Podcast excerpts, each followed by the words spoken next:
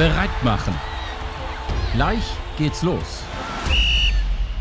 Moin und herzlich willkommen zur neuen Folge des Kinderfußball-Podcasts. Wer hätte es erwartet, aber ich habe den wunderbaren Tim Brandes an meiner Seite. Hallo, guten Morgen. Und äh, wir reden heute über ein Thema, was ganz häufig bei uns im Feedback mit dabei war, wo äh, uns Leute geschrieben haben, hey, könnt ihr nicht mal irgendwie schauen ähm, aus der Sicht von den Jugendlichen, die irgendwie neu reinkommen oder welche Schritte man da irgendwie machen kann auf dem Weg vom Spieler zum Trainer, mehr oder minder. Und da haben wir uns einen Gast eingeladen. Sein Name ist Ralf Tarand. Er ist Sportpädagoge, der Jugendkoordinator beim RSV Göttingen 05, was Rasensportverein heißt, was ich heute gelernt habe. Und äh, was ich noch über ihn gefunden habe, war nicht nur seine äh, Magisterarbeit oder Diplomarbeit, sondern auch, dass er als Zehnjähriger Gerd Müllers WM-Siegtor bejubelt hat und ihm dann im Erwachsenenalter aber aufgefallen ist, dass man die Spieler damals ganz schön zerschunden hat. Hallo, Ralf. Hallo, zusammen. Magst du vielleicht noch ein, zwei Sätze äh, über dich erzählen, über deinen Werdegang und ähm, ja, was du beim RSV, beim Rasensportverein Göttingen 05 denn eigentlich so machst? Ja, also vor äh, 25 Jahren habe ich da angefangen als ehrenamtlicher Honorartrainer im Jugendbereich. Dann äh, hat sich ergeben, dass äh, äh, der größte Verein äh, am Ort äh, Geld brauchte für seine Oberligamannschaften aufzusteigen. Da hat sich ein Sponsor gefunden, der gesagt hat, du, das mache ich aber nur, wenn, äh, wenn ihr eine gute Jugendarbeit habt. Äh, diese Jugendarbeit hatte der führende Verein nur im ABC-Bereich. Wir hatten inzwischen bei uns schon 8F und 8E-Jugendmannschaften entwickelt und dann wurde das zusammengeführt als Kooperation und als hauptamtliche Stelle. Und äh, ja, das Hauptmotiv des Investors war eben Jugend als Invest, Traditionsvereine wieder aufpäppeln, um dann später Geld zu verdienen. Hm, wichtig war mir damals, dass ich gesagt habe, wir machen das äh, allerdings bitte in Kooperation mit äh, dem Vorortverein, um eben die breitensportliche Perspektive auch mit im Boot zu haben.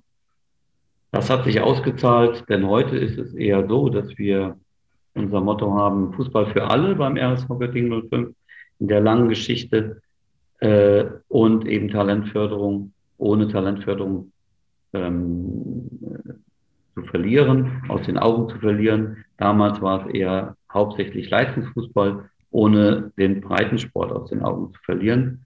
Und äh, damals war es eben vom Investor finanziert und heute ist das bei uns beitragsfinanziert. Also das heißt, äh, früher gab es dann den Mäzen, der äh, das Geld gegeben hat und so ein bisschen dafür gesorgt hat, dass ein eher mittelfristiges Ziel ja auch damit umgesetzt wird, weil wie lange dauert es, bis so eine Jugendarbeit ähm, Auswirkungen hat auf ähm, die, äh, die Herrenmannschaften? Tja, das ist eine gute Frage. Also kann man ja nicht so beantworten. Es hängt immer von, von einzelnen Spielern, Trainern, sowohl im Herren- als auch im Jugendbereich ab. Äh, es gibt viele gute, gleich gute Spieler. Letztendlich ist es immer eine Frage, ob jemand auf einen zählt, ob jemand einem vertraut. Und dann geht das eben schneller oder nicht schneller. Ist der Trainer offen für Jugendliche? Ist der Herrentrainer eher einer, der mit gestandenen Größen nur arbeiten will? Was da ja damals nicht war. Aber äh, deshalb gibt es keinen, wie lange dauert das? Es dauert, ich glaube, man braucht dafür sehr, sehr viel Geduld und sehr, sehr viel Wertschätzung und auch Mut. Fragen wir mal andersrum. Äh, heutzutage seid ihr beitragsfinanziert, ähm, was für mich jetzt eher so klingt, als hätte sich das Ziel dann auch ein bisschen ähm, geändert. Das Ziel im Kinder- und Jugendfußball sollte ja vielleicht eher sein, die, die Kinder und Jugendlichen zu begeistern und nicht erwachsenen Spieler, die möglichst ähm, spielstark sind, herauszubringen, oder? Ich sehe das ganz genauso. Es ist so ein bisschen riskant, einfach zu sagen, äh, wir finanzieren die Jugendarbeit, damit in den Herren der rauskommt und äh, wir da gezickelte Spieler haben. Das ist eine ziemlich große Milchmädchenrechnung aus, äh, aus meiner Sicht. Sehr riskant auch. Ähm, und wenn dann mal über einen Zeitraum keine Spieler rauskommen, ist man sehr schnell angreifbar, dass man sagt, das lohnt sich doch gar nicht. Also daraus ergibt sich nicht die Bedeutung und die Wertschätzung und die Wichtigkeit, dass wir uns um Jugendfußball und um Kinderfußball kümmern. Für mich ergibt sich die, äh, ja, die Bedeutung aus dem Jetzt, aus dem, ja, wir wollen hier den Augenblick genießen im Spiel, im Jahr, als Mannschaft, als Einzelspieler. Und dieser Wert an sich reicht völlig aus, um zu begründen, dass man Jugend- und Kinderfußball ansieht. Jetzt hast du gerade gesagt, von wir wollen das im Mannschaftsfußball machen. Das heißt ja im Mannschaftsfußball, da gehört der Trainer zu, da gehören die Spieler zu. Und wir wollen ja heute darüber sprechen, über die Rolle des, des Jugendkoordinators in so einem Verein. Der gehört ja in der zweiten Reihe intransparent für die meisten, weil er auch beim Spiel gar nicht natürlich auftaucht, aber der gehört natürlich auch dazu, um die Rahmenbedingungen zu schaffen. Was sind denn so deine Aufgaben ähm, im Verein als Jugendkoordinator? Ja, meine persönlichen, also das hängt natürlich von meiner, von, von der Stelle ab, die ich äh, begleite im Verein und das hängt vom Verein ab. Und das ist, denke ich, wirklich von Verein zu Verein unterschiedlich und auch von den Jugendleitern, was sie mit einbringen oder was sie nicht mit einbringen wollen, auch sehr unterschiedlich. Ähm, ich kann nur grob die Felder kurz abstecken, die geklärt werden müssen. Und ähm, da geht es um Ressourcenverteilung wie Trainingsmaterialien, Platzvergabe. Das ist so die unterste Ebene. Ja, dann geht es um das Personalmanagement, der Übungsleiter. Wen möchte ich gewinnen? Worauf lege ich Wert, ob ein Trainer dafür geeignet ist oder nicht? Wie schaffe ich den Balanceakt zwischen höchsten Anspruch und ich kriege keinen Trainer oder wir nehmen jeden und dann haben wir nur Probleme? Die Wahrheit liegt genau irgendwo in der Mitte. Die muss dann auch jeder Verein für sich selber finden und jeder Jugendkoordinator in Zusammenarbeit mit dem Verein. Ja, dann äh, geht es um die Fortbildung der äh, Jugendtrainer, die man gewonnen hat, um die Begleitung im sportlichen Bereich. Das greift meines Erachtens zu kurz. Gerade als Jugendleiter muss man auch im sportpädagogischen Bereich arbeiten, um Werte eben zu schaffen, um Wertschätzung in den Mannschaften für die Stammspieler, für die Einwechselspieler und so weiter ähm, zu schaffen, dass, äh, dass, da, dass das ausbalanciert ist und nicht irgendwie, es das heißt ja nur die, die gut sind, die kriegen jetzt alle Bälle, ne, jetzt ja, überspitzt ja. gesagt. Das passiert, das gibt es, finde ich schlimm, ehrlich gesagt. Ja, also äh, weshalb soll die zweite Mannschaft schlechtere Bälle haben als die erste? Ich mache es eher umgekehrt. Nein, also ähm, irgendwo ist das auch wichtig, dass man da Werte vermittelt und hochhält und einen Rahmen setzt, in dem die Trainer sich dann auch frei bewegen können. Sie müssen sich auch frei bewegen können, weil das ist das täglich Brot der Übungsleiter, sofern sie nicht ein Gehalt von einem Vollprofi kriegen. Ja, äh, ist ja da, sie bringen ihre Persönlichkeit mit ein und wollen sich auch persönlich weiterentwickeln die Begleitung ist eben auch wichtig. Und ähm, ja, das Sportliche, das Pädagogische zu begleiten. Also ich habe da so eine Empfehlung oder für mich äh, handhabe ich das so, je nach Bedarf.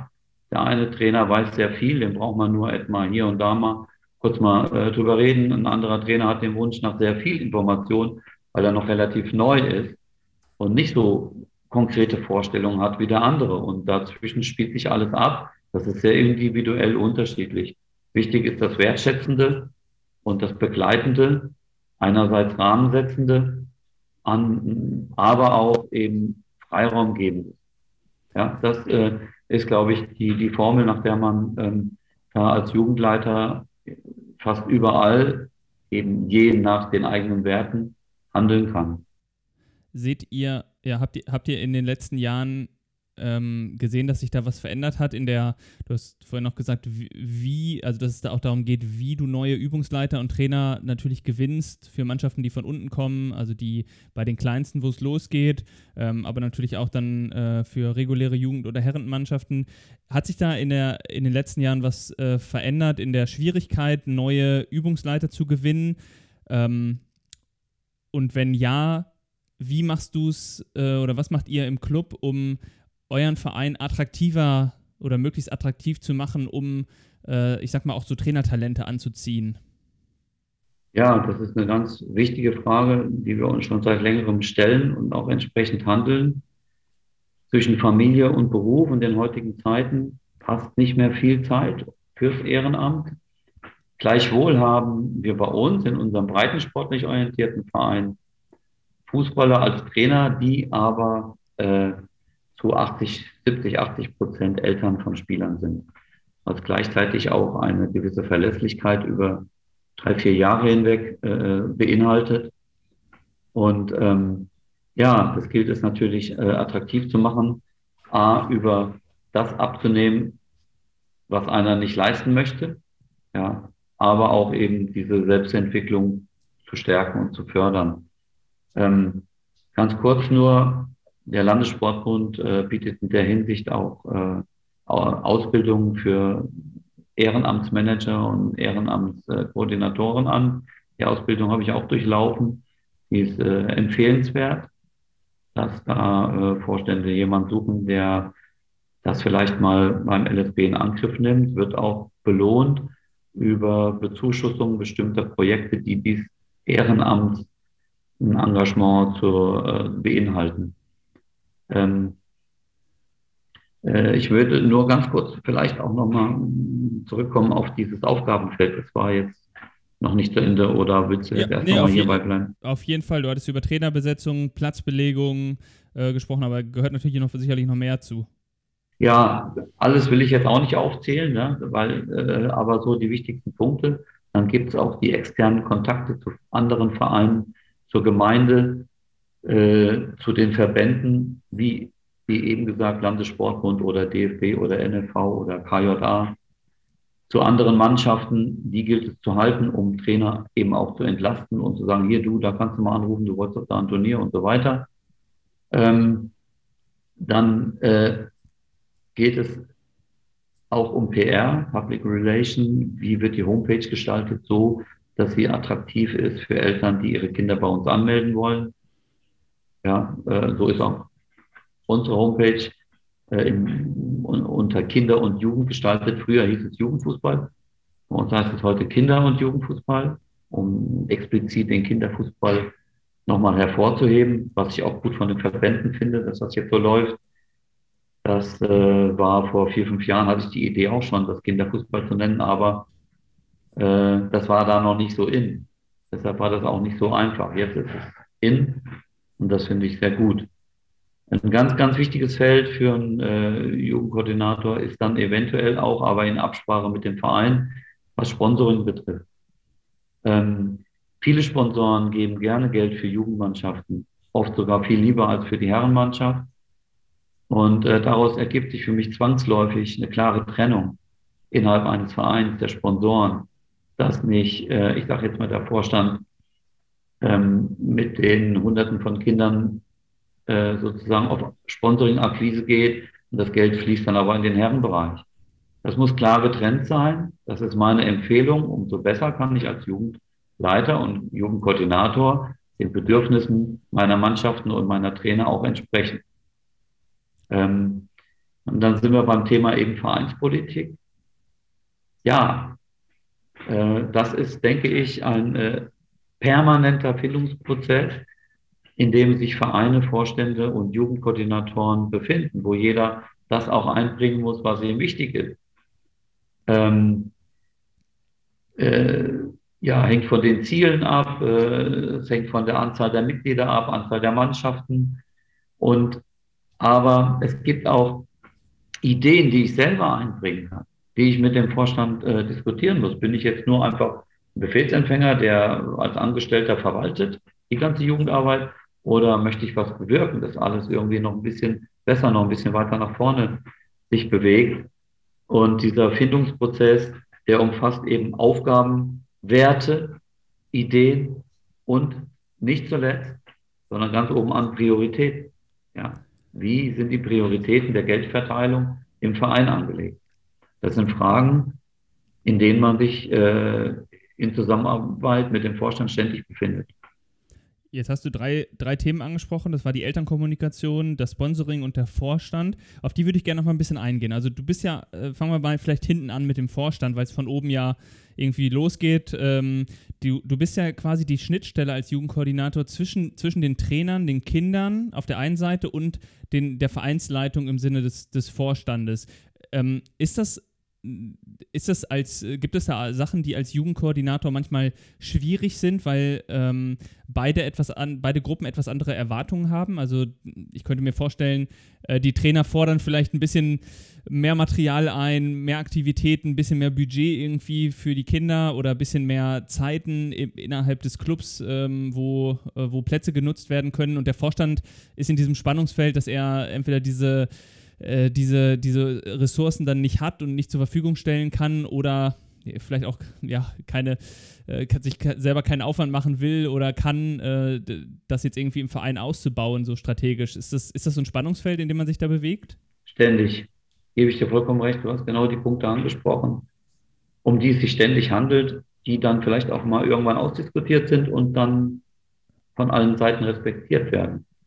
Ich will mal ein Beispiel nennen, jetzt bei uns. Äh, äh, wir hatten damals noch eine sehr viel höher spielende äh, Herrenmannschaft als heute. Äh, heute spielt unsere erste in der Kreisliga, will in die Bezirksliga aufsteigen.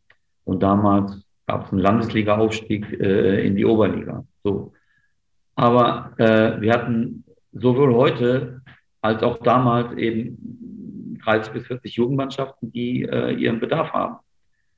Und jetzt kann natürlich der eine Vorstand sagen, ja, die erste Herren, die steht über allem, was die wollen, gilt. Alle anderen müssen sich dem unterordnen. Das ging bei uns gar nicht. Wir haben gekämpft. Wir haben gekämpft dafür mit Argumenten, dass das Jugendtraining aufgrund eines Zwei- oder Dreischichtbetriebes nicht, also wir brauchen die Zeit bis 19 Uhr. Die Herren wollten immer möglichst um 18 Uhr anfangen. Das ist ja auch verständlich. Aber Kinder und Jugendliche können eben nicht äh, nach 19 Uhr beim Training anfangen. Das geht nicht. Und ähm, so gab es eben auch Zwänge, die dazu beigetragen haben, dass wir da eben diese Grenze von 19 Uhr gefunden haben, die jetzt auch nicht in Beton gemeißelt war. Wenn da mal eine äh, Platzhälfte frei war, äh, dann war das auch klar, dass die erste da eine halbe Stunde eher kommt. Ja, das war sogar eher schön, wenn ne, sich alle da mal die Klinke in die Hand geben. Aber das ist so ein Beispiel.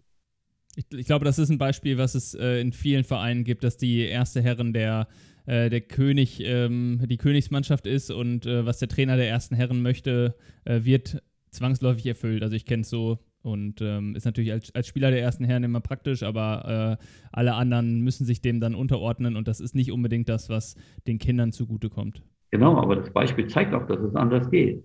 Ja, also ich habe ja vorhin gesagt, ähm, dass man auch Ideen entwickeln darf als Jugendkoordinator, äh, äh, dass man die bespricht mit dem Vorstand und, das hört sich jetzt so ein bisschen, bisschen äh, kämpferisch an, aber man muss manches auch mal mit Argumenten durchsetzen.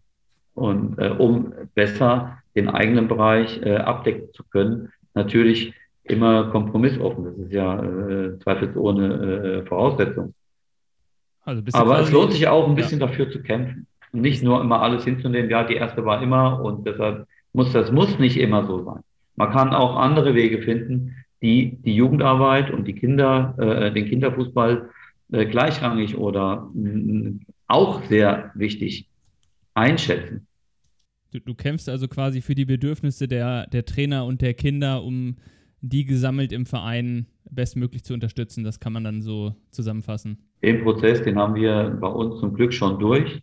Ja, aber äh, ohne, oh, ohne dies, ähm, ich möchte ein Beispiel äh, nur nennen, das war sehr, sehr wichtig, dass wir damals ähm, eingeführt hatten, dass die Eltern für ihre Kinder stimmberechtigt sind. Das hat dann auch Auswirkungen auf mögliche Jahreshauptversammlungen, wo vielleicht bestimmte Themen dann auch mal abgestimmt werden. Und insofern ist allein das Wissen um diese um diesen Passus in der Satzung schon auch enorm wirkungsvoll. Die Eltern hast du jetzt angesprochen, die gehören ja dann ähm, natürlich auch dazu, also Bedürfnisse der Trainer, Kinder, aber natürlich auch die Eltern. Wir hatten hier bei uns im Podcast Susanne Amar zu Gast, die, ähm, die ja viele Vereine coacht, ähm, in Bezug auf die Elternkommunikation. Äh, sie hatte uns erzählt, dass äh, als sie mit ihrem Jungen damals das erste Mal in den Fußballverein kam, sie hatte mit Fußball gar nichts am Hut, äh, dass, dass dort so Fragen kamen wie, können wir bei Regen trainieren? Oder ähm, also es war überhaupt, es war nicht klar, was für ein Zeitaufwand steht für Eltern eigentlich, ähm, was ist da mit dem Kinderfußball verbunden, was ist mit dem Wochenende, gehen, sind da Spiele, wie oft wird die unter der Woche trainiert? Also das sind alles so Geschichten, ähm, die, äh, wo sie sagte, die Vereine müssen dort im Vorfeld schon mit einer guten Webseite auch äh, mit den Eltern kommunizieren und natürlich auch immer wieder in Kontakt bleiben. Aber gerade dieser erste Kontaktpunkt ist super wichtig. Kann ich nur bestätigen. Ähm, äh, ich, ich finde, das äh, Thema Familie wurde vorhin nicht erwähnt, aber äh, beim Kinderfußball ist das für mich Familienfußball. Ja, also, äh, weil ohne die Eltern das sind die wichtigen, die Familien, die Eltern sind die wichtigsten, äh, ich sage jetzt mal Funktionsträger bei uns im Verein, auch in der Breite. Weil ohne dass die die Eltern zum Training bringen, dass die die Eltern zum, zu den Spielen fahren, äh, funktionieren wir nicht. Und äh, die Wertschätzung der Familien als Partner äh, zur Entwicklungsförderung der Kinder, organisatorisch wie auch inhaltlich oder jetzt persönlich auf Kinder bezogen, psychologisch, die wird äh, meines Erachtens enorm in vielen Vereinen unterschätzt und darf sich, also ich fände es toll, wenn sich das größere Beliebtheit äh, finden würde. Hier und da hört man immer mal wieder, auch bei Verbänden oder in Reportagen, dass die Eltern eher so ein bisschen die Störenfriede der, des Kinderfußballs sind. Das sehe ich gar nicht so. Äh, wenn von zehn Eltern, die ihre Kinder toll unterstützen, einer da ein bisschen mal übertreibt im Ehrgeiz oder in, in, im Reinrufen oder im Verhalten auch, dann sind doch die anderen neun nicht auch so. Und, äh, diese, da wünsche ich mir einfach auch ein bisschen mehr Stärkung derer, die das nicht machen. Und Zivilcourage hilft da auch. Vielleicht viel mehr als ähm, dass man sagt, so, die Eltern sollen jetzt äh, 50 Meter vom Spielfeldrand wegstehen oder so. Das ist so ein bisschen dieses, ja, das ist, macht ein bisschen den Eindruck, ne, dass, dass, so, dass die Eltern sich alle nicht benehmen können und in so einen kleinen Zoo eingesperrt werden müssen. Ja, das sind wenige Ausnahmen, die man auch, äh, mit denen man umgehen muss. Als Jugendleiter, als Übungsleiter und als Jugendleiter, der den Übungsleiter darin stärkt, mit denen dann ein ernsthaftes Gespräch zu führen und normales ein Gespräch auf Augenhöhe. Das, da stehen ja auch immer Motive hinter bei den Eltern. Das, ja. Ähm, wie, wie, stehst du dazu, ähm, dass man mit den Kindern nur einmal pro Woche trainiert, damit sie noch Zeit haben für andere Sportarten? Ah, das Statement kenne ich gar nicht. Ich sag, äh, also bei uns äh, hat jede Mannschaft zweimal die Woche Training. Und ähm, die Kinder haben natürlich auch andere Hobbys, die sie äh, belegen. Aber äh, A, jetzt muss ich ganz spontan so mal reagieren, nehmen die anderen Hobbys oder Verpflichtungen, Konfirmandenunterricht oder dergleichen, null Rücksicht auf äh, die Fußballerkinder. Ja, ähm, äh, wenn ich das sehe, es gibt so einfache Lösungen, dass äh, Doppelkonfirmandenunterricht Montag, Montag, äh, Dienstag stattfindet, weil viele Vereine trainieren, viele Mannschaften trainieren. Montag-Mittwoch-Rhythmus oder Dienstag-Donnerstag. Nein, da wird genau in der Gemeinde auch Dienstag, Donnerstag Konfirmandenunterricht angeboten und äh, eine einfache Maßnahme, dass man das ein bisschen verschiebt, könnte da groß helfen. Die Kooperations- und Kommunikationsebene äh, äh, in dem Bereich ist ausbaufähig, äh, das sehe ich auch gegeben. Dann möchte ich hinzufügen, dass Fußball also es wäre schade, wenn ein Kind nur einmal die Woche Fußball spielen würde.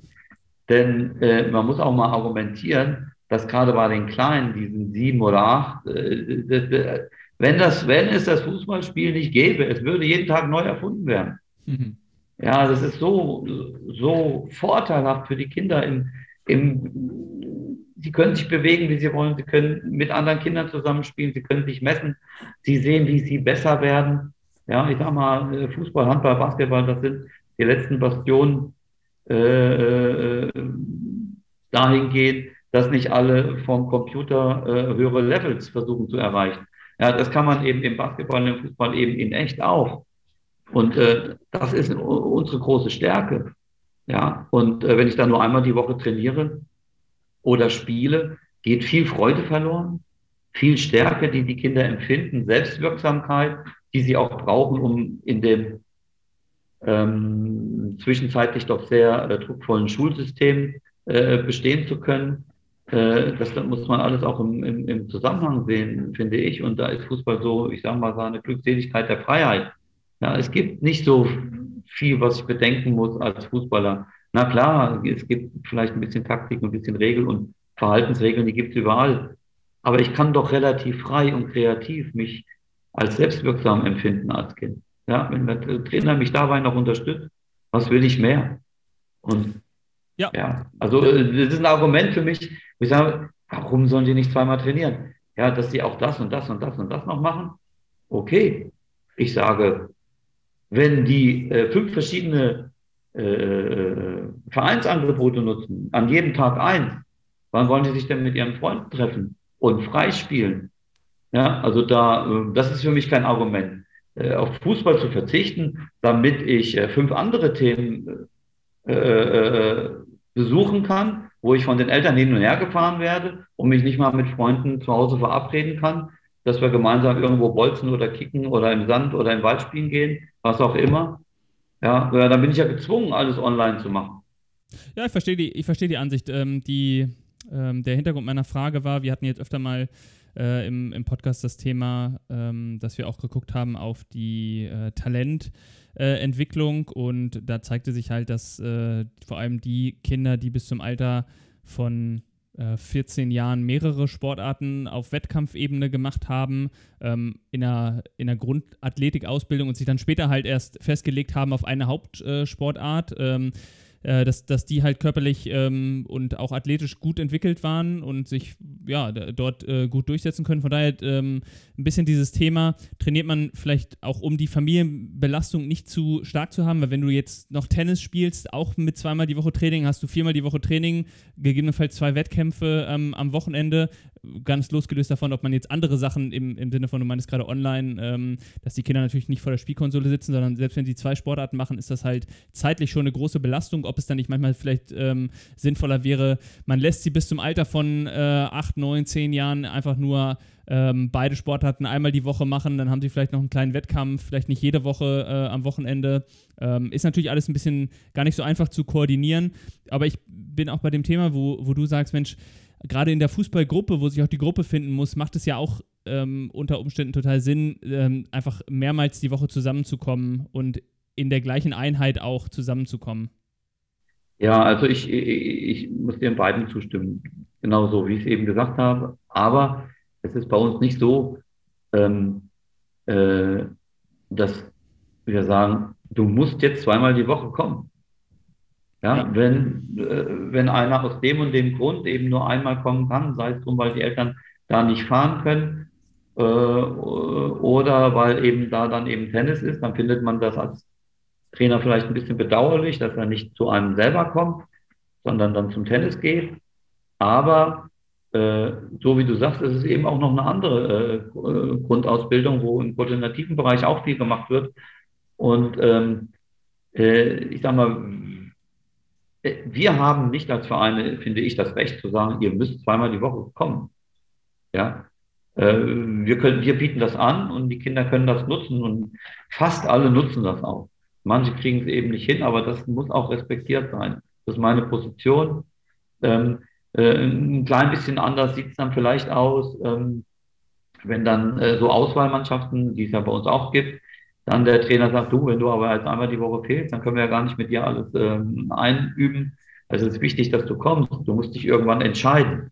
Das sagt dann der Basketballtrainer demselben Spieler auch. Das ist bei uns in Göttingen die Hauptkonkurrenz oder Ergänzung, wie auch immer man das benennen will.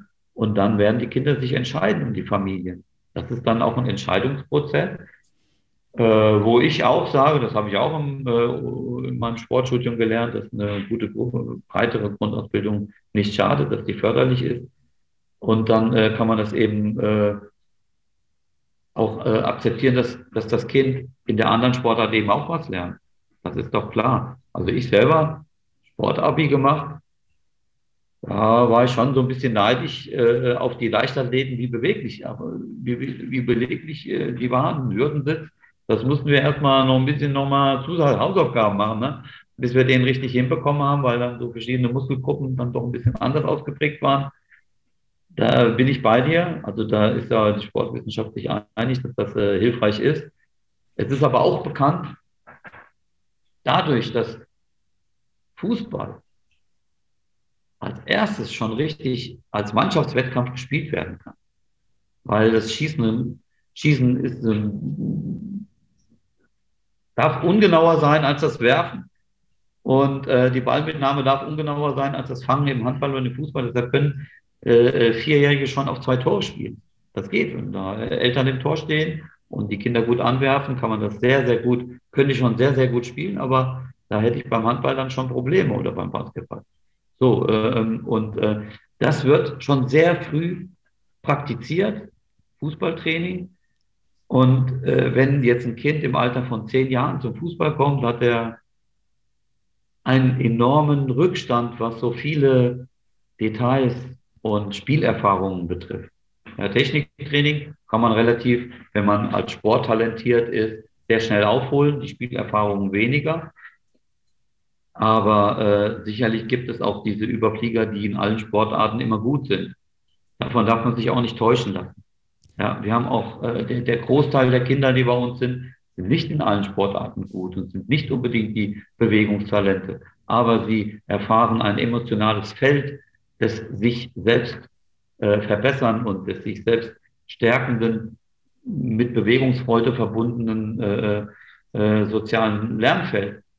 Äh, das können wir da schon, schon bieten. Und insofern äh, ist das äh, mit der breiten Grundausbildung, dass man sagt, so, bis zehn darf keiner Fußball, darf keiner Handball, darf keiner Basketball spielen. Wir müssen alle alles machen. Da bin ich da schon mal dagegen, weil es eine Doktrin ist. Ja, ja genau. Also das super. ist schon mal ja. ein, ein, ein Grundsatz, der, dann erinnere ich mich an andere Länder und andere Zeiten erinnert. Ja, ähm, jetzt hast du gerade zwei Themen wieder angesprochen. Einmal viel Spielerfahrung und dann die Kleinen können gleich im 2 gegen 2 anfangen, äh, auch auf kleine Tore. Ähm, daraus höre ich ja schon, äh, die Umsetzung der neuen Spielform ist sicherlich auch ein Thema, was für dich auch als, ähm, als Koordinator in den letzten Jahren verstärkt irgendwie hinzugekommen ist. Wie, wie geht ihr damit um? Was hat sich da verändert äh, in, den, in den letzten fünf Jahren, äh, da, äh, das ist ja eine komplette Umkrempelung quasi des, äh, des Spielbetriebs, dann, die sich jetzt anbahnt, oder? Äh, jein. Ich muss, ich muss da Jein sagen. Ähm, äh, komple komplette Umkrempelung zum Teil. Also, äh, ja, wo fange ich an? Corona kam jetzt noch dazwischen in diese Entwicklungsphase.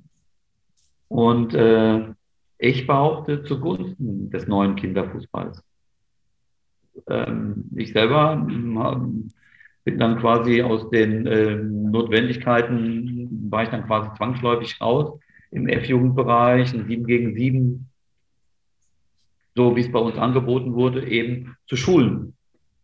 Und das hat man immer Stück für Stück, Monat für Monat, Woche für Woche und Jahr für Jahr gemacht. Und dann haben wir eben in der Corona-Zeit nur trainiert und in, äh, äh, eben um auch die Wochenendausfälle der Spiele zu kompensieren. So, wir machen aber jetzt schon, also in dem Bereich, wo ich sportpädagogisch für zuständig bei uns im Verein bin, spielen wir schon seit 20 Jahren 2 gegen 2, 3 gegen 3 im Kinderfußball. Also im Training. Das ist, äh, weil es einfach das Beste ist, ist unglaublich toll. Da lernen die Kinder schneller und ähm, äh, das ist uns schon bekannt, das ist nichts Neues für uns das 3 gegen 3 auf zwei Tore mit Kindern im Tor, auf zwei Tore mit Erwachsenen im Tor, die so ein bisschen als Ordner wirken können, oder auch als vier Tore, auf vier Tore oder auf zwei, die man von vorne und hinten bespielen kann. Wir haben alles schon immer äh, gemacht auch. Nur jetzt haben wir das äh, über anderthalb Jahre in der Corona-Zeit fast durchgängig gemacht. Und dann auf einmal kam überraschend die Öffnung, dass wieder gespielt werden darf. Ähm, die Gruppen waren eingeteilt. Wir haben bei uns in Göttingen einerseits Foninho, andererseits auch die 7 gegen 7 Felder, also gegenseitig ergänzen. Und im F-Jugendbereich können die F-Jugendlichen eben auch zusätzlich für Fundinho melden, weil es nur zwei, drei Festivals sind. Als Ergänzung finde ich persönlich ist das ideal, beides für beides. Aber ich habe ich habe dann auch, oh, in 14 Tagen spielen wir 7 gegen 7 und dann habe ich dann versucht, in so einem Schnelldurchlauf dann denen, die angefangen haben, ohne dass wir das schon mal gespielt hatten im F-Jugendbereich, von 0 auf 100 das beizubringen, was wir sonst immer schon, weil es peu à peu vorbereitet wurde, toll hingekriegt haben. Es war, die Kinder haben mir richtig leid getan. Mhm. Und ich habe auch gemerkt, wie viel Energie und wie viel Infos ich innerhalb kurzer Zeit da äh, anbringen muss, um ein 7 gegen 7 im, äh, im, im F-Jugendbereich hinzukriegen, was die zweifelsohne können, wenn man es in Ruhe vorbereitet und lange Zeit dafür hat. Aber das war, also mir kam das, ich, ich, ich überspitze das nicht, mir kam das als Zeitverschwendung vor. Also wie toll, wenn ich gesagt habe, die, die, äh, 14 Tage, jeweils eine Dreiviertelstunde, wo wir nochmal 7 gegen 7 so ein bisschen Positionen denen versucht haben zu vermitteln, damit die dann in dem 7 gegen 7 auch besser spielen und mehr lernen können, was zweifelsohne ja geht. Aber hätte ich in der Zeit ähm, äh, 3 gegen 3, 2 gegen 2, 1 gegen 1 gespielt, äh, das wären, ich glaube, später bessere Fußballer.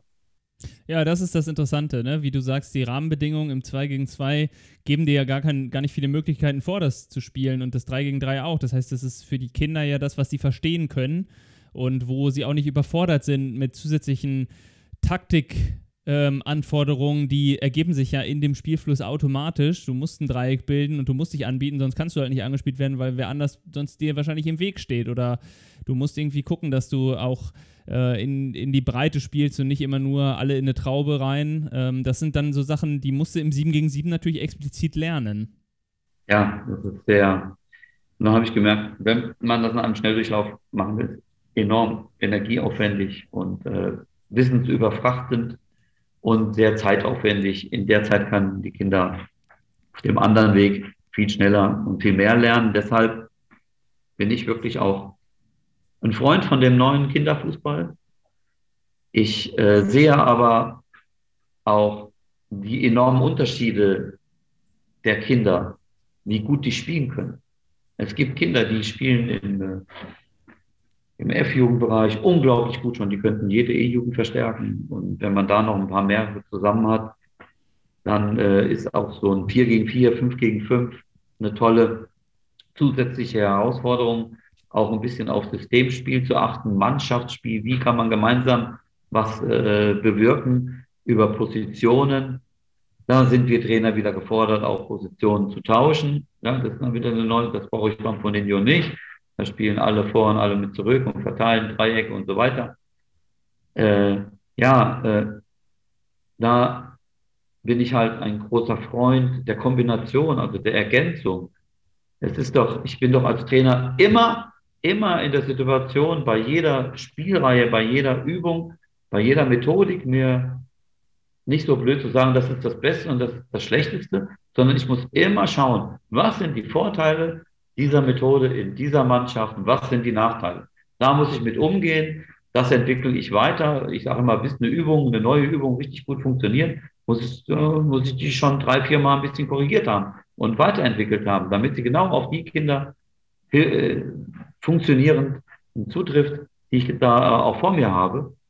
Und äh, insofern finde ich, 1 plus 4, 1 plus 3 auf zwei Tore. Baue ich auf dem einen Viertel auf. Foninho auf vier Tore, auf dem normalen Foninho-Feld, 25 mal 35 oder 30 mal 20, baue ich auf das andere Viertel auf. Ja, dann spielen wir da und wir spielen da. Und dann haben wir die Vorteile von beiden Angeboten miteinander kombiniert die beziehen sich nicht nur auf das rein Fußball-Sachliche, sondern auch auf das Emotionale. Das wird, finde ich, so ein bisschen äh, jetzt in der Phase, wo sehr viel Reklame für den Kinderfußball gemacht werden muss, finde ich das ein bisschen überzeichnet zum Teil. Und ähm, äh, was meinst du damit genau? Ein Beispiel ist das Torwartspiel. Ja, äh, ähm, natürlich äh, gibt es nicht so viele Kinder, die im Tor spielen können, wie die, die im Feld spielen können. die das äh, vom Naturell her auch äh, sehr gut lösen können schon. Aber meiner Erfahrung nach will jedes Kind irgendwann mal Torwart sein. Es durchläuft diese Phase. Bei mir hat die Phase einen Tag gedauert. Ja, bei anderen Kindern dauert es eine Woche oder zwei Monate oder auch mal. Ein ganzes Fußballerleben. Ja, wenn ich einen talentierten Torwart verkraulen will im Kinderalter, dann muss ich den immer ins Tor stellen. Dann bin ich ihn garantiert wieder los. Ja, also ich muss natürlich äh, da eine Balance machen, dass die Torleute draußen genauso viel spielen und umgekehrt, dass man da so ein Rotationsprinzip vielleicht einführt. Aber deshalb plädiere ich ganz klar, auch aus emotionalen Gründen der Kinder, vom Kinderfußball echt spielen zu wollen, dafür das Foninho zu ergänzen mit zwei Tore spielen. Ähm, äh, die Frage, also wenn ich abstimme, ich lasse alle unabhängig von dem, wie, wie die Abstimmung verlaufen, Foninho spielen und auf zwei Tore spielen. Die Abstimmung geht immer 75 Prozent zu 25 Prozent zugunsten des Zwei-Tore-Spiels aus. Ja, und äh, wenn man da Erwachsene ins Tor stellt, damit das vielleicht also im Training äh, ein bisschen geordneter läuft, dann kommt zwangsläufig nach drei, vier, fünf Minuten darf ich auch mal ins Tor. Ich will auch ins Tor. Die wollen sich da auch erproben. Und vorhin waren wir beim Thema vielfältige Grundausbildung. Ja, also das Hechten, das Herauslaufen, das Schmeißen, Hinfallen, Abrollen und so weiter. Äh, ja, da wird einerseits plädiert dafür, äh, vielseitig auszubilden, andererseits wird der Torwart weggeschnitten. Das finde ich auch nicht stimmig. Und ähm, ich habe gerade gestern erst, weil wir am Wochenende Fellmar zu Besuch hatten im G-Jugendbereich, dann haben wir das genauso aufgezogen. Da habe ich drei Fotoberichte hochgestellt bei uns unter rsv05.de, Kinder und Jugend. Und ähm, ja, das sind schöne Bilder, die sprechen auch für sich, dass äh, beides Spaß macht. Beides ist mehr, als wenn ich nur die auf zwei Tore spielen lasse oder vielleicht Kinder im Tor hier und da auch mal überfordert sind oder nur für Ninho spielen. Ich finde, beides ist mehr als an. Absolut. Was ist denn deine, ähm, deine Aufgabe noch, wenn wir ein bisschen über den Tellerrand hinausblicken, so ein bisschen in der, in der, in der öffentlichen Funktion, auch im Fußballkreis? Ähm, der, der Kontakt zum Kreis Jugendwart, das ist ja dann auch nochmal äh, wahrscheinlich eine interessante äh, Kommunikationsaufgabe, oder? Was, was, was steht, was, was musst du da alles noch machen, besprechen, koordinieren? Und was ist überhaupt der Kreis Jugendwart?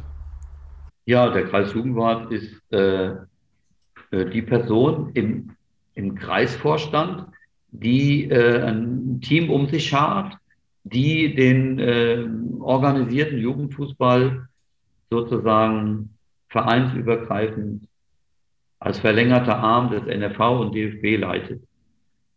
Ja, die sprechen zum Beispiel auch die Strafen aus, wenn jetzt nicht irgendwie Ergebnisse gemeldet werden. Die organisieren den ähm, Spielbetrieb und die Organisation des Spielbetriebes. Und da gibt es immer, immer auch äh, Diskussionen, wie man das vielleicht noch besser organisieren kann. Oder ähm, wir hatten mal vor 20 Jahren eine Abstimmung und äh, also im großen Verband dahingehend, dass wir dann eingeführt haben bei äh, F und E verschiedene Ligen, wo die Vereine selber ihre äh, Mannschaften hinmelden können, damit die vielen hohen Ergebnisse reduziert werden. Also da steht man im Austausch. Der gelingt mal besser, der gelingt mal schlechter. Im Grunde genommen wollen wir alle dasselbe. Äh, äh, da hat man als Jugendkoordinator und sportpädagogischer Leiter, finde ich, auch die Pflicht, Einfluss zu nehmen. Und äh, auch den Wunsch oft, ja, weil man dann sieht, hm, äh, die Frage, darf man Spiele verlegen seitens des Verbandes oder müssen die durchgezogen werden? Gibt es so viele Argumente dafür und dafür, die gilt es auszutauschen. Und ja, da plädiere ich für, dass man da immer im Austausch steht, auch an der Basis. Also bist quasi auch im, im Sinne deines Vereins dann der Interessenvertreter nach außen im Kreis. Ja, ich versuche die Interessen der Familien, die bei uns im Verein sind und deren Kinder in Mannschaften zusammengefasst werden, jeweils zu entsprechen. Wir, äh, wir ermöglichen den Kindern ein Maximum an Selbstwirksamkeit dadurch, dass wir äh, Fußballgruppen äh, zumindest bei den Spielen gegen andere Mannschaften in Niveaugruppen einteilen. Ja, innerhalb des Trainings bei den ein oder anderen Übungen auch, aber ähm, nicht zwangsläufig. Das geht auch mal, geht auch mal schräg gemischt. Aber äh, dafür plädiere ich dann, dass die ein Maximum an Spaß und Selbstwirksamkeit am Wochenende erleben. Das ist mein Kriterium. Und alles, was dem sozusagen zuwiderläuft, versuche ich dann ja Einfluss zu nehmen. Ein Thema, was das natürlich auch unterstützt, wo wir vorhin ein bisschen noch drüber hinweggegangen sind und jetzt vielleicht nochmal zwei, drei Minuten Zeit für haben, weil ich es äh, sehr, sehr spannend finde, auch deine Tipps zu hören, ist nochmal das Sponsoring. Du hattest vorhin angesprochen, dass die, ähm, dass das Unternehmen häufig ähm, für den Kinderfußball ähm, mehr bereit sind zu sponsern, weil es vielleicht auch öffentlichkeitswirksamer ist und weil man auch für sich selber dann sagt, Mensch, hier tue ich direkt was Gutes äh, und sehe, wie, wie, wie fröhlich die Kids sind und dass sie gut ausgestattet sind. Kannst du ein bisschen was erzählen? Was ist denn so ein typisches ähm, Engagement, was so ein Unternehmen ähm, machen kann? Vielleicht kriegen wir hier auch die ein oder anderen äh, Jugendleiter oder Trainer auch motiviert, ein bisschen rauszugehen und ähm, sich selber auch äh, ein paar Unternehmen anzusprechen und einfach mal ein bisschen Anreize. Was, was kann man denn machen? Was sind so Sachen, die gebraucht werden und was sind so auch typische Pakete, sage ich mal, die du vielleicht im Laufe der Jahre so kennengelernt hast, was Unternehmen ganz gerne machen? Ja, also das ist eine sehr gute Frage, die stellen wir uns auch immer wieder. Äh, äh, also was immer geht, das sind einfach die Trainingsanzüge und die Trikot. Da ist äh, Beflockung drauf. Da äh, gibt es neue Tendenz, habe ich jetzt durch einen Verein, mit dem wir kooperieren im, im, im älteren Mädchenbereich, äh, kennengelernt, dass man auf die Trikots hinten ein, jetzt kenne ich den Fachbegriff nicht, äh, so ein Scan. So ein QR-Code? Ein QR-Code, genau. Ein QR-Code äh, drauf beflocken kann. Und ähm, das ist eine völlig neue Dimension. Das habe ich jetzt selber erst letzte Woche äh, sozusagen kennengelernt. Ähm, ja, Textilsponsoring geht immer relativ schnell, relativ einfach sind äh, immer äh, aus dem Elternbereich in den Mannschaften immer irgendwelche Firmen bereit, das dann auch als Goodwill äh, zu tun. Sie kriegen Spendenquittung und so weiter. Ja, dann ist das auch schon erheblich weniger. Bei Trainingsanzügen empfehle ich immer eine Selbstbeteiligung, damit die Materialien auch mehr gewertschätzt werden, was wiederum ermöglicht, dann drei, vier Anzüge mehr zu kaufen, weil es kommen ja auch wieder Kinder nach. Ist dann blöd, wenn die ohne Anzüge rumlaufen. Und ähm, ja, das ist so das äh, Gängige. Ähm, wir haben so explizit auch noch das eine oder andere andere. Wir haben ein zweckgebundenes Stellensponsoring was dazu beiträgt, dass meine Stelle zum Bruchteil mitfinanziert wird, die sich für ein Jahr festlegen. Ähm, äh, äh, das geht schon in die Tausender, ja, äh, was da im Jahr machbar ist, mit sehr viel Aufwand auch. Also äh, das ist natürlich auch mit, äh, mit einem verbunden, der diese Akquise extra betreibt. Äh, aber es ist eine Option und äh, ist, ist nicht ohne Erfolg. Ist jetzt schon über mehrere Jahre, seit 2009. Ähm, dann ein, vielleicht ein Prototyp, was für andere auch von Interesse sein könnte. Wir, bei uns in der Nähe ist ein, ein Supermarkt und äh, dadurch, dass wir über 30 Jugendmannschaften haben, sind natürlich auch enorm viele Familien, die ihre Kinder zum Training bringen und in der Zeit einkaufen gehen. Und das ist naja, ich würde mal sagen, all die Aktionen, die wir schon gemeinsam gemacht haben, führt dazu, dass er eigentlich unser Hauptsponsor ist. Also vom kompletten Verein. Er weiß auch, dass wenn wir so weiterarbeiten, sehr viele Familien in die Gegend kommen und dann da auch ein, einkaufen. Und das ist eine tolle, wertschätzende Symbiose, die wir da haben. Also, naja, wir profitieren schon vielleicht etwas mehr von ihm im Verhältnis ja als umgekehrt. Das muss man ehrlich auch sagen. Aber äh, das, das ist ein, ein Argument eben, wie man vielleicht auch den einen oder anderen Sponsor über die Menge der Familien eher gewinnt als äh, ein äh, Sponsoring-Akquisiteur für den Herrenbereich, der sagt, ja, wir spielen Bezirksliga und wir wollen aufsteigen in die Landesliga und wir brauchen noch so und so viel Geld. Ja, und wenn sie dann aufgestiegen sind, ist Geld weg. Ja, so, also äh, äh natürlich hat das alles seine Berechtigung. Aber das ist so der, das sind so die, ähm, ja, die Hauptunterschiede. Wir müssen im Jugendbereich über die Familien kommen. Wir hatten ja Ralf Blume bei uns zu Gast. Ähm, die Folge ist jetzt, glaube ich, äh, du kannst sie noch nicht gehört haben, weil sie noch nicht ausgestrahlt wurde. Aber Ralf sagte ja auch, der ist ja bei Hannover 96 lange äh, Physiotherapeut gewesen in der ersten Mannschaft und ja auch der bekannt als Miraculix, der immer die ganzen äh, Smoothies äh, und äh, gesunden Shakes für die Spieler gemacht hat. Das ist natürlich, wenn man Supermarkt als äh, Sponsor hat, auch eine ne tolle Quelle, um an, an frisches Obst zu kommen für sowas. Ja, hatten wir auch schon mal überlegt, das stimmt.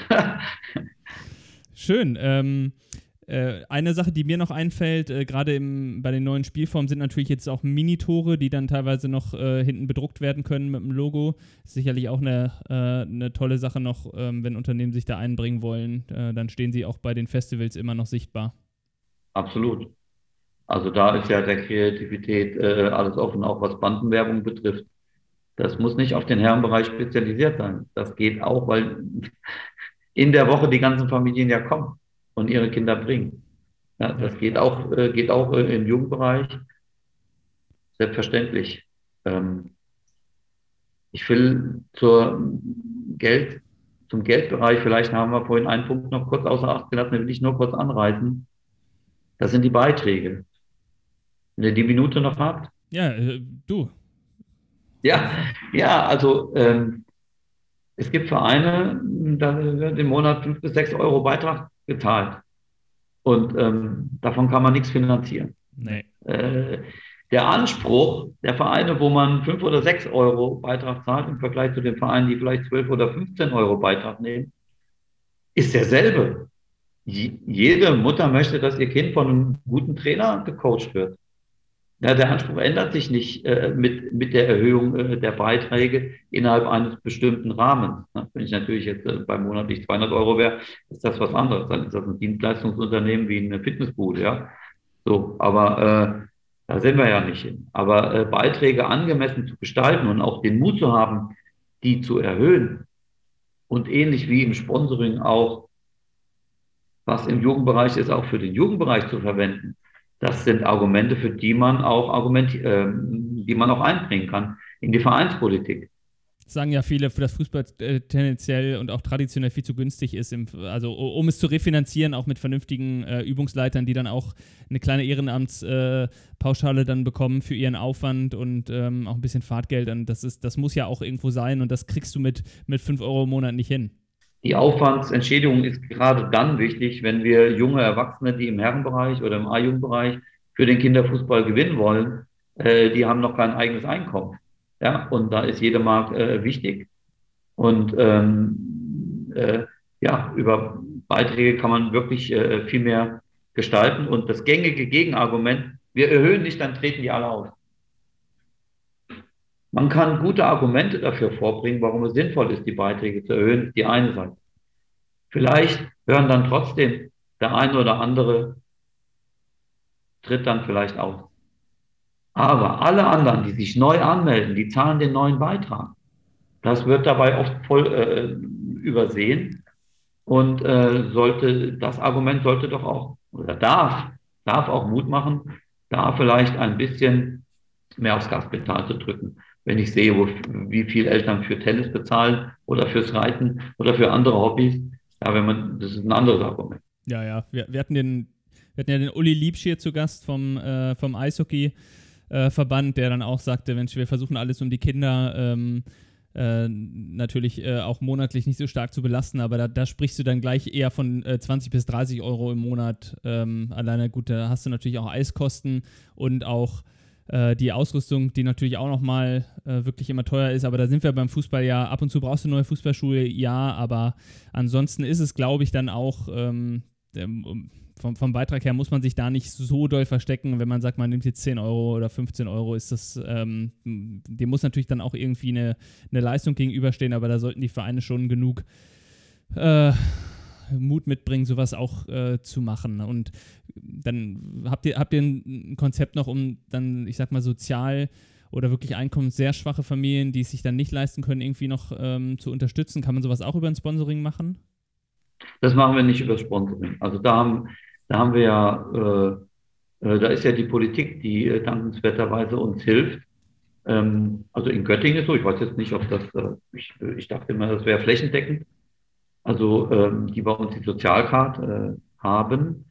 Ähm, die äh, können über den Stadtsportbund äh, die Beiträge bezahlen. Also das ist dann eben ein bisschen niedriger. Das ist ein Festbetrag von 8 Euro. Aber das ist doch äh, toll. Ja. Äh, allerdings ist, ähm, äh, sind wir sicher, dass, es, dass, dass wir viel mehr im Verein haben, als das nutzen. Äh, deshalb gibt es eben ja auch noch die, den anderen Weg über das Bildungs- und Teilhabepaket, dass man das, darüber wird das auch gehandelt. Ähm, wenn man darüber hinaus noch zusätzlich im Verein möchte, dass man da äh, über Sponsoring was tut, der kann, kann ja jeder machen.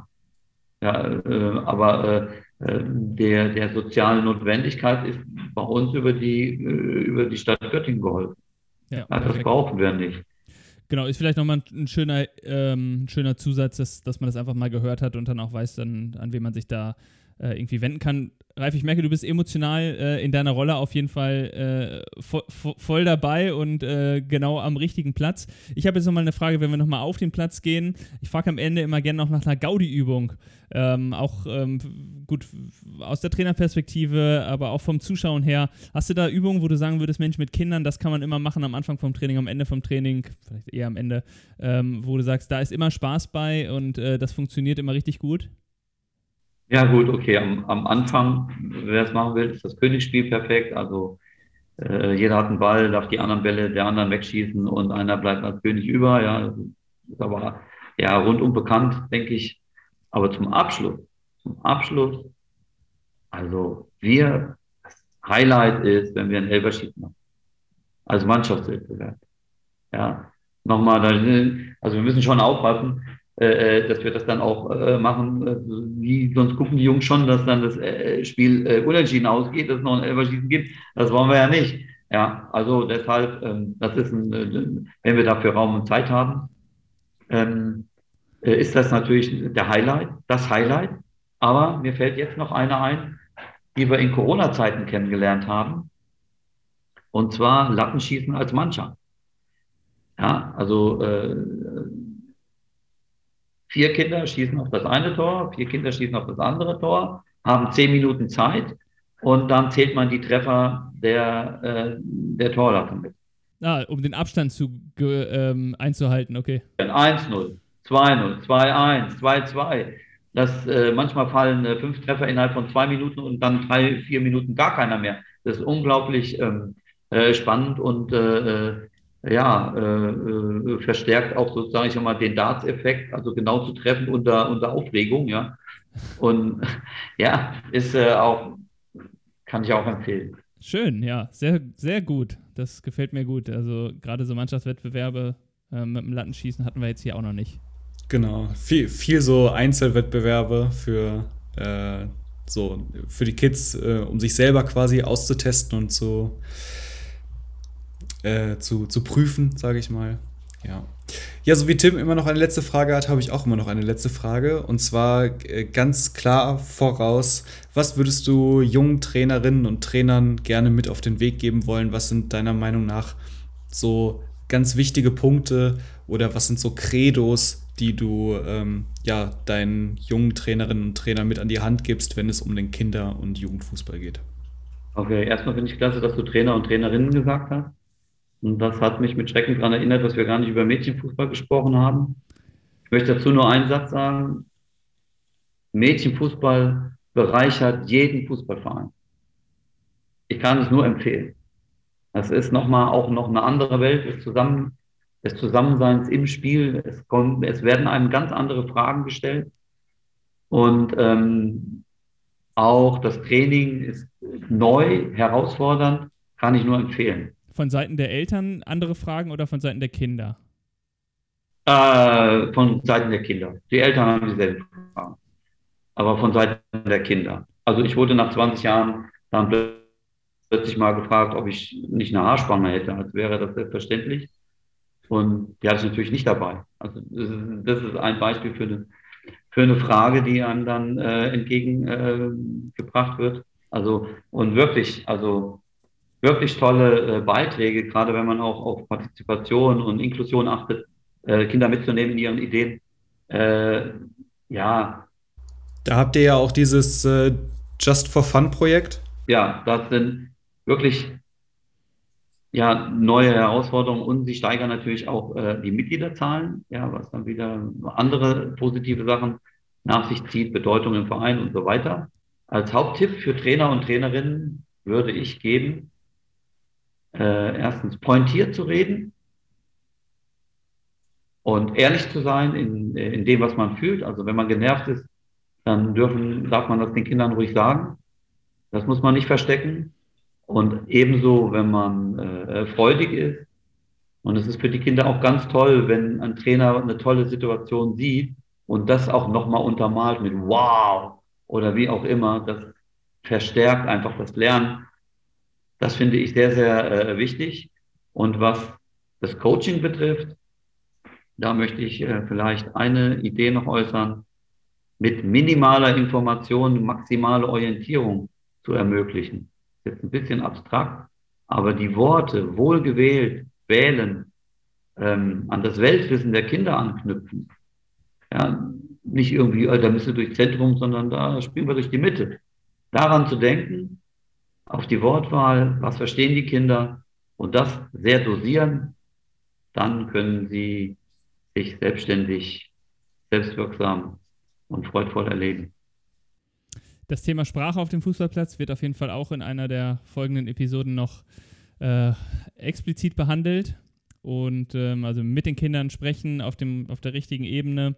Haben wir auch äh, einen tollen Gast zu. Ähm, Ralf, das war äh, das war überragend. Ich fand, äh, fand das super interessant gerade, äh, die letzte Stunde. Äh, vielen, vielen Dank für deine Zeit und ich glaube auch das Thema Mädchenfußball können wir uns nochmal als separate Episode auf die Liste schreiben. Ja, definitiv. Ich finde das auch sehr interessant. Nicht nur, wo die Unterschiede sind, die ja immer sehr herausgehoben werden, sondern vor allem auch, wo da Gemeinsamkeiten und halt auch Bereicherungen liegen. Ich glaube, dass die überwiegen. Ja, absolut. Ich auch so. Ja, vielen lieben Dank dir, Tim. Vielen lieben Dank dir, Ralf. Und äh, auch vielen lieben Dank an euch da draußen an den Hörgeräten und äh, Lauschern. Schaut doch bei uns auf kickplan.de vorbei, hinterlasst uns ein Feedback und ähm, ja, schaut vorbei und guckt, was wir Neues für euch haben und wo ihr eventuell in eurer Region, in eurer Nähe demnächst ein cooles Festival habt.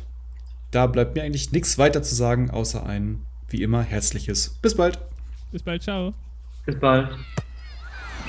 Aus, aus, aus, das Spiel ist aus. Organisiere jetzt dein nächstes Kinderfußballturnier auf kickplan.de.